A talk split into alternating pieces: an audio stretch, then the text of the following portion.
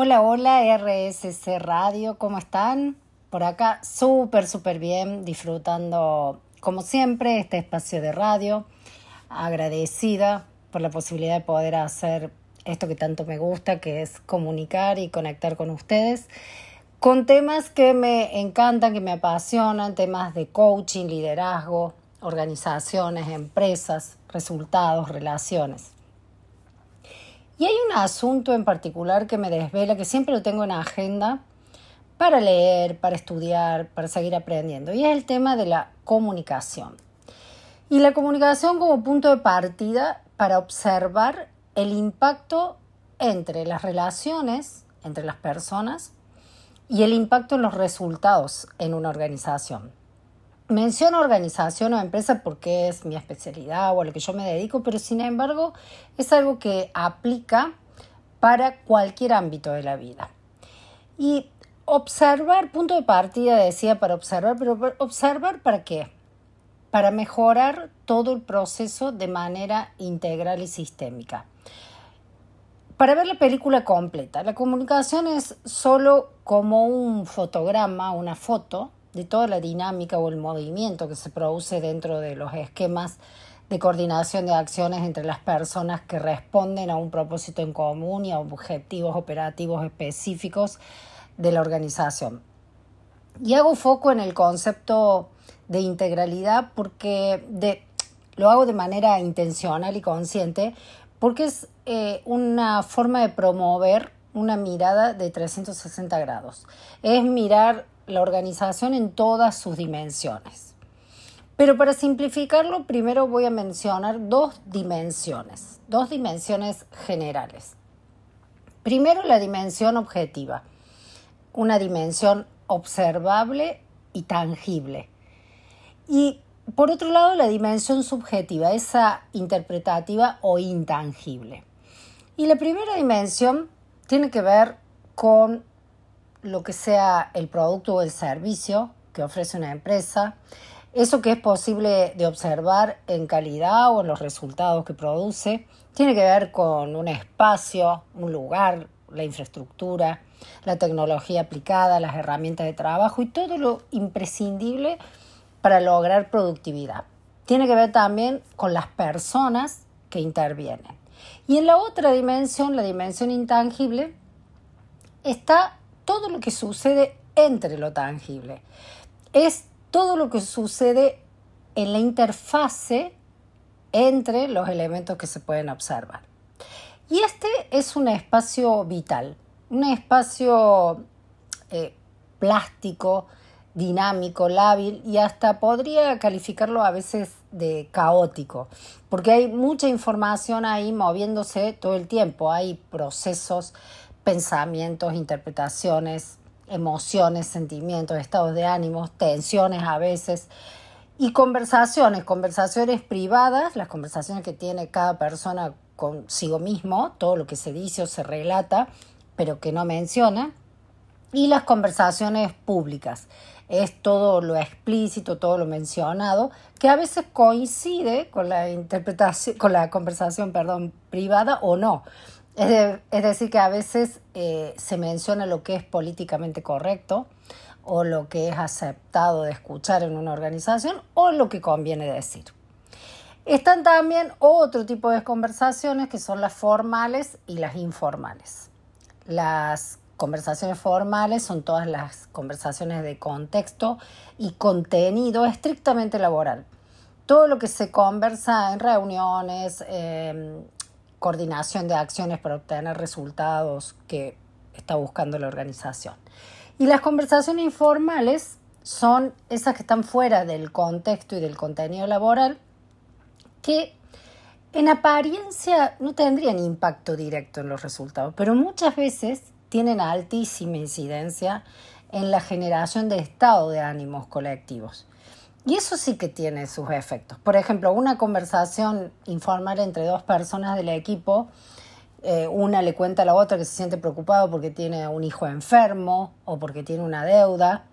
Y en otro sentido también, eh, que está organizando una fiesta de cumpleaños o que quiere hacer un viaje importante, que comentan el partido que ganaron el fin de semana. Entonces, en cualquiera de los dos sentidos, positivo o negativo, en cualquier conversación informal hay un disparador de emociones y estados de ánimo que se contagia, porque los estados de ánimo son contagiosos. Si bien las emociones son individuales, los estados de ánimo se pueden transmitir y, propagar de manera social. Y se proyectan en otros, provocando efectos expansivos para potenciar o debilitar ese espacio intangible del que les hablo. Ahora los voy a invitar a hacer una visualización que los que quieran pueden cerrar los ojos si prefieren, pero si no lo pueden hacer con los ojos abiertos y van a transportarse, a imaginar su lugar de trabajo. Y van a empezar a, a recorrerlo y describir qué es lo que ven, qué pueden observar objetivamente. Y así van visualizando cada detalle del lugar, la oficina, la sala, los muebles, computadoras, ventanas, no sé, estoy dando ejemplo de una oficina, pero puede ser un depósito, un taller, una escuela, un supermercado, un comercio, una industria, un banco, no importa. Imaginen su lugar de trabajo y lo van recorriendo y observando todo, todo, todo. Y ahora comienzan a visualizar a las personas. Las personas que intervienen, que ven con frecuencia, eh, que comparten su día a día y las identifican con sus nombres, sus características, sus funciones, cómo se ven, cómo se mueven, qué hacen. Ok, ¿qué más pueden ver, identificar o describir? Ahora vamos a pasar a otro nivel de visualización y vamos a ir con la imaginación un poquito más profundo. Imaginen que de repente adquieren unos poderes sobrenaturales, como una visión cuántica de todo, y no solamente ves lo que ves, lo que podés ver, sino también podés con esa magia ver los pensamientos, las emociones, las energías entre las personas, como si aparecieran ondas de emisiones dirigidas en diferentes sentidos, de diferentes colores, y que esas ondas quedan como dibujadas en el aire, se mueven, a veces más rápido, otras más lento, a veces danzan en armonía, haciendo figuras y otras veces chocan unas con otras, provocando algunos cortocircuitos o chispazos. Y al mismo tiempo le van a agregar el sonido. Imagínense que pueden escuchar las conversaciones y podés ver cómo cada conversación provoca reacciones, pensamientos, emociones o estado de ánimo en los receptores. ¿Cómo van? ¿Lo lograron? ¿Pudiste hacerte una idea de esa escena? ¿Te diste cuenta del universo invisible de vibración que se genera en ese espacio? ¿Y cómo se ve? Específicamente en tu caso, en tu sistema, en tu entorno. ¿Qué ves? ¿De qué te diste cuenta con esta visualización? ¿Hay armonía? ¿Hay caos? ¿Qué apareció? Bueno, hasta acá este ejercicio de visualización solo para tomar conciencia de esta interfase que mencionaba y de las implicancias de los sucesos e interacciones que se mueven en este universo paralelo o invisible, pero perceptible. Contame de qué más te diste cuenta, me encantaría que si alguien hizo el ejercicio me escriba para contarme. Siempre les recuerdo mi mail msu.com coachprofesional.gmail.com o a mi Instagram, María Soledad Ula. Con gusto les voy a recibir eh, sus experiencias con la visualización y si quieren podemos conversar un poco más sobre esto. Ahora vamos a una pausa con música y continuamos con más sobre comunicación organizacional en infinitas posibilidades. En uno de los programas anteriores el programa La Empresa Consciente, que el que sí, si no lo pudieron escuchar el, jueves a las 19 horas, pueden escucharlo en el podcast de Spotify de RSC Radio. En, e, en ese programa les mencionaba sobre los cuatro flujos o movimientos principales sobre los que se sustenta la dinámica en una organización. Y después de, la visualización del bloque anterior, es interesante ordenar también de manera visual e intelectual estos flujos que, que, les estoy compartiendo para poder entender y después atender los asuntos de mayor relevancia e impacto. Y entonces esto es una manera de simplificar, organizar los elementos y tomar como referencia a la hora de gestionar la gran complejidad organizacional. Estos cuatro flujos son el flujo material, económico y financiero, el flujo relacional, emocional y de estados de ánimo, el flujo comunicacional e informativo y el, por último, el cuarto flujo, el flujo de desarrollo personal y colectivo. El orden en que menciono no tiene que ver con un orden de importancia porque estamos hablando de flujos, estamos hablando de movimientos y esto no es algo rígido ni estable. A veces puede suceder que en algún momento uno de estos flujos sea el relevante o el punto de quiebre e impacto para poner foco y atención para gestionar. Entonces, lo que sugiero es organizar esta información de la siguiente manera. Imagínense un círculo o un disco. Digo círculo disco para que tengan la idea de que ese círculo puede girar.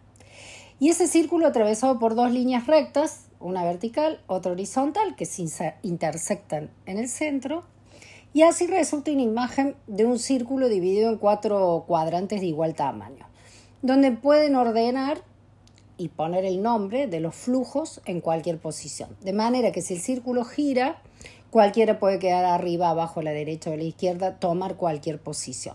Entonces todos están en el mismo orden de importancia. Y una manera práctica que sugiero a veces a, personas, líderes, gerentes eh, de empresa que, llevan adelante reuniones, una manera que toman decisiones, práctica es eh, que puedan diseñarlo, el gráfico, tenerlo impreso y tenerlo disponible a la vista en su oficina, en la sala de reuniones, donde, donde, en el espacio donde toman decisiones, de manera que cada vez que surge algún asunto, un quiebre, un problema a resolver, puedan antes de buscar la solución, identificar y consensuar con el equipo a qué tipo de flujo pertenece la situación. Si pueden ubicar el problema dentro de la dinámica a la que pertenece, va a resultar mucho más fácil decidir qué recursos materiales, humanos, qué procesos, qué acciones, qué decisiones les conviene, les conviene tomar para acceder de manera más rápida y eficiente al resultado. En próximos programas les voy a ir ampliando y desarrollando cada uno de estos flujos porque, bueno, me resulta interesante poder eh, profundizar en cada uno de estos aspectos porque realmente dan eh, contexto, espacio y guía para la toma de decisiones. Pero hoy elegí comenzar con el flujo de la comunicación y la información. Les decía en el primer bloque que es un tema que, que me desvela. ¿Por qué? Porque la agilidad del flujo de la información, una comunicación transparente, clara, va a facilitar los demás flujos, los flujos de las relaciones, de los resultados y del desarrollo. En el próximo bloque vamos a ir directo y mucho más profundo con este tema, después de, de siempre una hermosa pausa de música. Quédate con nosotros en RSS Radio para seguir escuchando cosas buenas. Ya volvemos. Y este tercer bloque lo voy a iniciar con una pregunta para hacer una distinción. La pregunta es, ¿información es lo mismo que comunicación? ¿Qué es lo que ustedes creen? ¿Qué piensan de estos, de estos dos conceptos? La diferencia entre información y comunicación es la dirección. Mientras que la información es un proceso unidireccional, la comunicación es bidireccional. En los eventos informativos hay un contenido, un mensaje de emisión y un receptor. Y ahí termina la dinámica. En los procesos comunicacionales bidireccionales se establece una conversación y en una conversación Alguien habla, otro escucha, este también habla y ahora le toca escuchar al primero y así se va generando una, como una danza comunicacional un ida y vuelta con cambio de roles constante. En un momento toca ser emisor y el segundo siguiente sos el receptor. Y traigo esta distinción porque en una empresa están presentes los dos tipos de procesos comunicacionales. Comencemos por los procesos informativos formales de una organización profesionalizada. Vamos con el primer nivel. El primer nivel de información es como si fuera los pilares, la base, lo esencial. Es la declaración formal de visión, misión y valores declarados por escritos, por escrito y visible para todos, incluido para clientes y proveedores.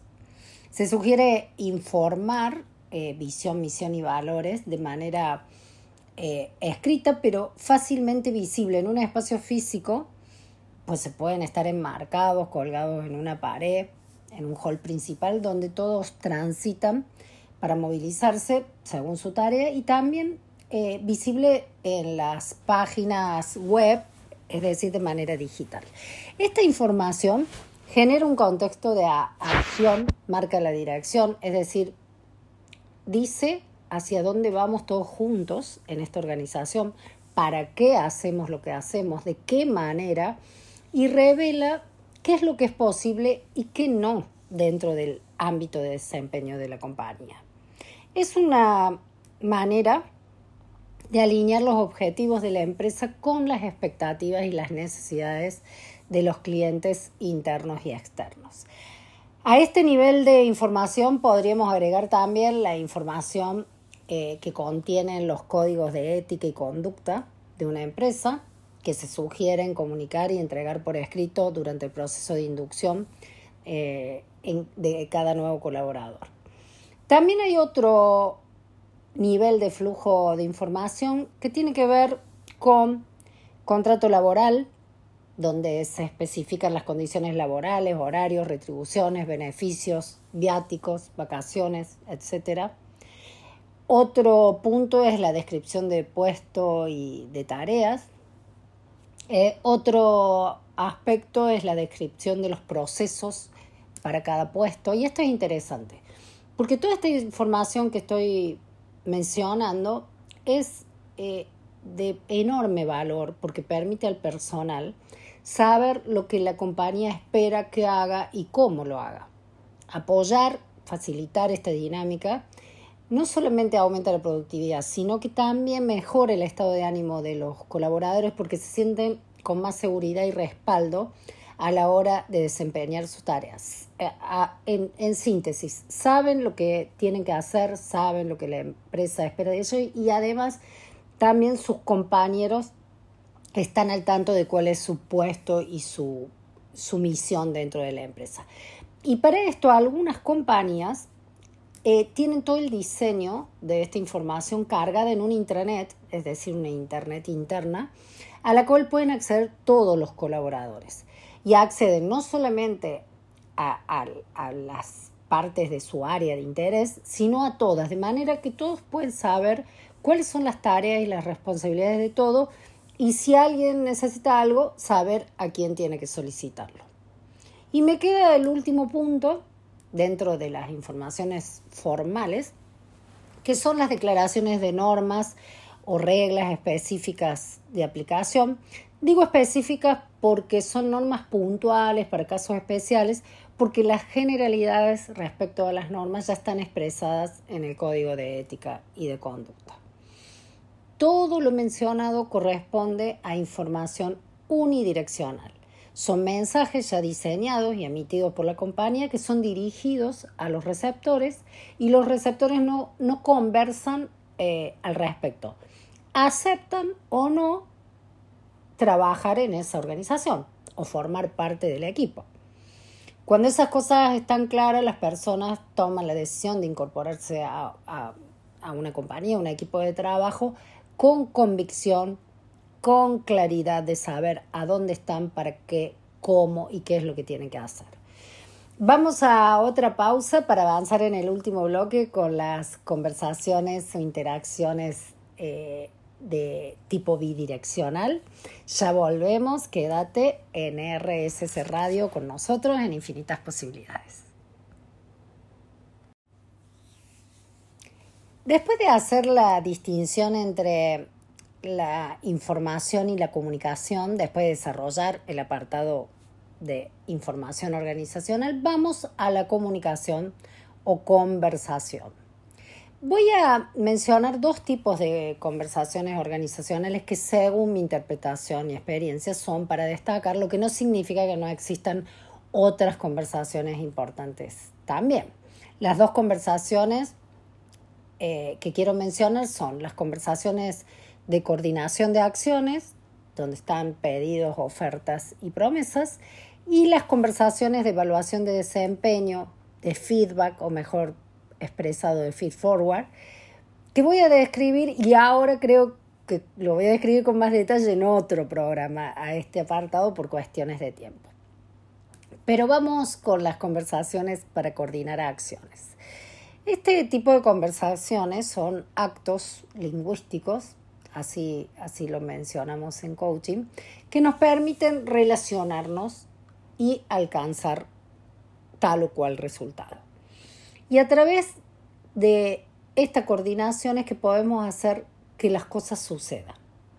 Y si observan la dinámica organizacional, las cosas suceden o avanzan a través de pedir, ofrecer, prometer y por supuesto cumplir. Cuando se hace un pedido o una oferta y se aceptan, se generan compromisos de acción y ahí se genera realidad, se genera un nuevo futuro. Si estás entrenado y consciente para hacer buenos pedidos, para ofrecer, prometer, estás teniendo eh, una habilidad súper valiosa que te suma confianza, seguridad, efectividad, liderazgo y profesionalismo. Comencemos con el pedido. Por el pedido, algo que parece sencillo, el pedido es un acto que nos permite coordinar acciones con otro y que involucra nuestro ser, porque al realizar un pedido solicito algo que quiero, que necesito, que aspiro tener y que creo que el otro tiene para ofrecer. El pedir es eh, como abrir nuevas posibilidades para conseguir resultados, para modificar la realidad. ¿Alguna vez se preguntaron o se observaron cómo son respecto a los pedidos? ¿Cómo piden? Si, ¿Cómo se sienten al pedir? Si dicen expresamente lo que quieren o lo dan a entender. Si les cuesta pedir. Y cuando piden, ¿qué pasa? ¿Logran? Lo que, lo que piden, se consideran efectivos pidiendo y obteniendo resultados. Decía que los pedidos son actos lingüísticos que nos ayudan a coordinar acciones en donde la responsabilidad de realizar la acción recae, o el compromiso recae en el oyente. Pedir es una gran competencia que requiere entrenamiento y diseño. Al pedir, eh, hay que tener presente también el tema de la corporalidad y la emocionalidad, porque pedir no es solamente expresar lingüísticamente un pedido, también pedir es una actitud, una actitud que refleja nuestra emoción, nuestras creencias, nuestra seguridad, una actitud frente a la vida. Ante un pedido, ante cualquier pedido, hay que tener en cuenta que la respuesta puede ser sí o puede ser no o también puede derivar en una nueva eh, propuesta o negociación. En el caso de recibir un no como respuesta, ya, ya hemos hablado de los no en otros programas, tenemos que considerar que cuando el, el oyente o el receptor dice que no, le dice que no al pedido, al pedido y no a nosotros o a nuestro ser. Entonces, tener en cuenta esto, sobre todo en el ámbito laboral, que muchas veces el rechazo o la negativa ante un pedido no es algo personal. Entonces, recordemos que al pedir existe la posibilidad de que nos digan que no. Eh, puede que no recibamos lo pedido, pero si no pedimos, seguramente no vamos a recibir lo que necesitamos. Eh, un poco más avanzando sobre el sentido opuesto que son las ofertas. Entonces, en el pedido alguien pide y el que recepta puede aceptar o no.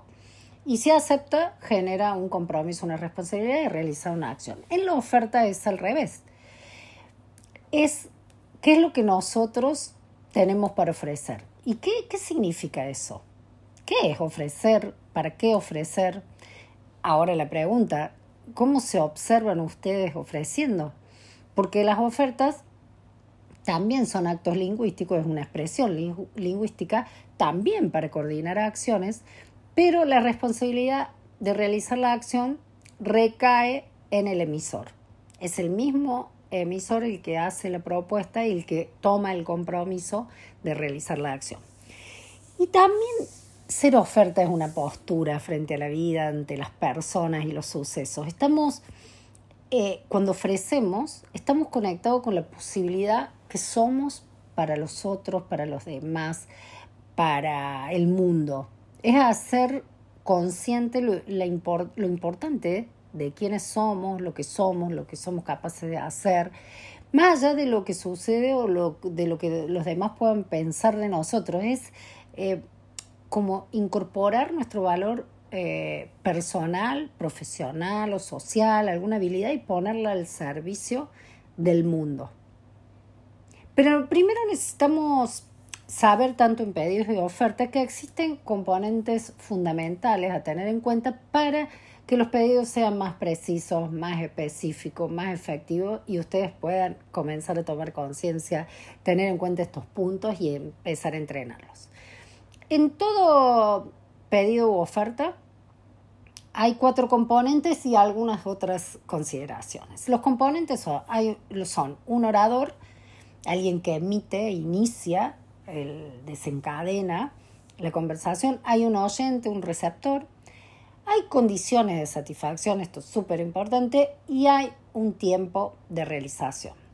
De estos elementos es importante considerar y anticiparnos para, prevenir, para que se logre el fin, si realmente está, estoy haciendo el pedido a la persona que creo que es capaz de hacerlo, si estoy capacitado para decir que sí, aceptar un, una, un pedido, si estoy capacitado para hacer lo que el otro necesita o lo que la persona a la que se le hace la petición eh, tiene las competencias y es auténticamente sincera eh, al aceptar, si realmente disponemos del tiempo para realizar lo que estoy ofreciendo o lo que estoy aceptando en un pedido.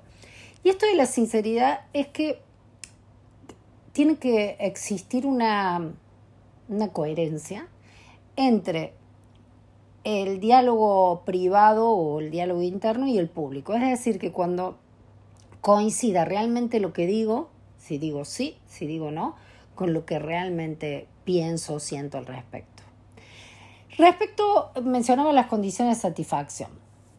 Eh, es importante que nos hayamos asegurado de que ambas partes han comprendido en detalle las especificaciones del pedido, haciendo inclusive luego un chequeo correspondiente. Chequeo significa eh, con el otro repetir y, acordar qué es lo que cada uno escucha de, lo que se coordinó.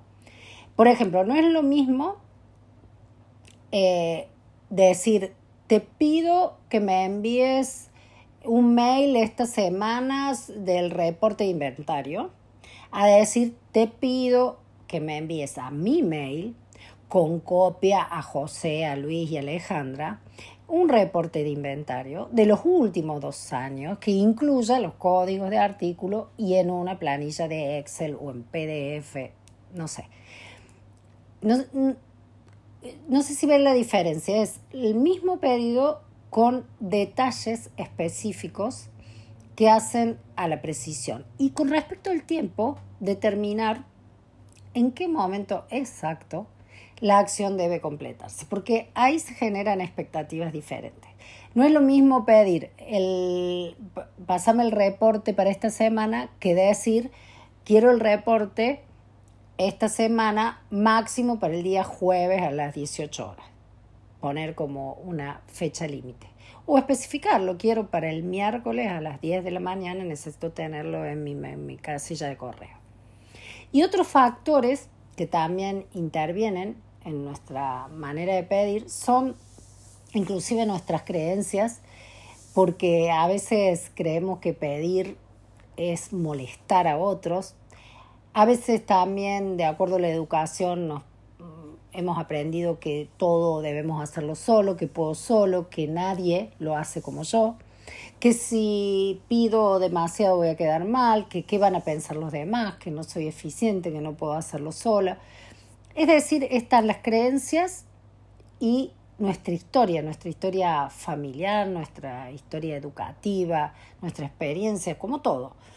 Entonces, al no pedir, porque en mi familia eh, aprendí que pedir es una molestia, espero que los demás se enteren, como por arte de magia, de lo que quiero, de lo que me importa o lo que me molesta, y esto nos coloca en una emoción primero de expectativa y después cuando no se cumple porque el otro no escuchó el pedido, eh, aparece un resentimiento o un enojo porque sentimos que el otro no cumplió con un compromiso que, al que nunca asumió. Son eh, incumplimientos de expectativas que no fueron expresadas o pedidos que no fueron claros, específicos. Y de la misma forma, hay factores que nos impiden ofrecer, ofrecer quienes somos. Y en este caso, eh, los que no realizan ofertas asumen un papel pasivo en la vida, pasan como inadvertido y eh, por otro lado a veces eluden la responsabilidad de hacerse conocer en lo que valen, quedan sujetos al descubrimiento de otro, que el otro los, los, los encuentre o que sean un hallazgo para los demás. Por ejemplo, eh, no sé, en la empresa hay una vacante en el área comercial y actualmente, no sé, estoy trabajando como secretaria, pero me gustaría pasar al área de ventas. Ya muchos años en, la empresa, entonces me siento capacitada o hice un curso. Pero como sé que en el, eh, acá en el trabajo tienen mi currículum, voy a suponer que quizás me estén considerando dentro de las 800 personas o los 800 eh, CV que recibió el área de recursos humanos. Entonces, ¿por ¿para qué esperar que te llamen? ¿Por qué no ofrecerse? ¿Por qué no eh, eh, conversar sobre el tema, poner el tema sobre la mesa?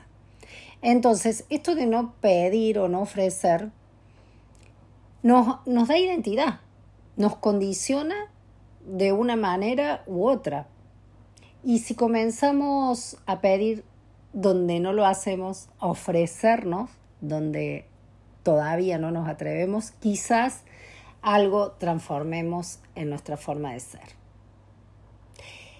Hay un tema, y esto es lo último que voy a mencionar, que es eh, que a veces las personas creen que hacen pedidos u ofertas y eh, los demás no, la, no lo escuchan. Es decir, cuando expresamos nuestro gusto, preferencia, como decía, o nuestras ilusiones, no estamos haciendo un pedido específico y esperamos que los otros escuchen eso y entonces en la vida cotidiana decimos, no sé, a la familia, me gusta que la casa esté ordenada o me incomoda el desorden o qué lindo sería irnos de vacaciones, esperando que los demás colaboren en el orden de la familia, de la casa, que el marido organice un viaje para ir de vacaciones, cuando no fue realmente un pedido específico. Si tuvieras que hacer un pedido porque eh, te gusta que la casa esté limpia, ordenada, no es lo mismo decir así que pedir colaboración expresa a la familia para el orden de la casa, inclusive pedirle a un hijo específicamente una tarea, organizarlo y que otro se encargue de otra cosa, y así organizar el orden de la casa. Entonces, del lado del el oyente ocurren problemas porque no sabe si tiene que aceptar o, o rehusar pedidos o ofertas porque no está entendiendo de qué se trata. Entonces, en el punto de condición de satisfacción, estoy mezclando un poco las cosas, pero me parece interesante. Eh, si pedí a José que realice la planilla de venta de los últimos seis meses y Marcos acepta el pedido, pero lo que él entiende que se pide es diferente a lo que yo le pedí, cada uno va a tomar acciones basadas en, en supuestos, en lo que cree que es correcto.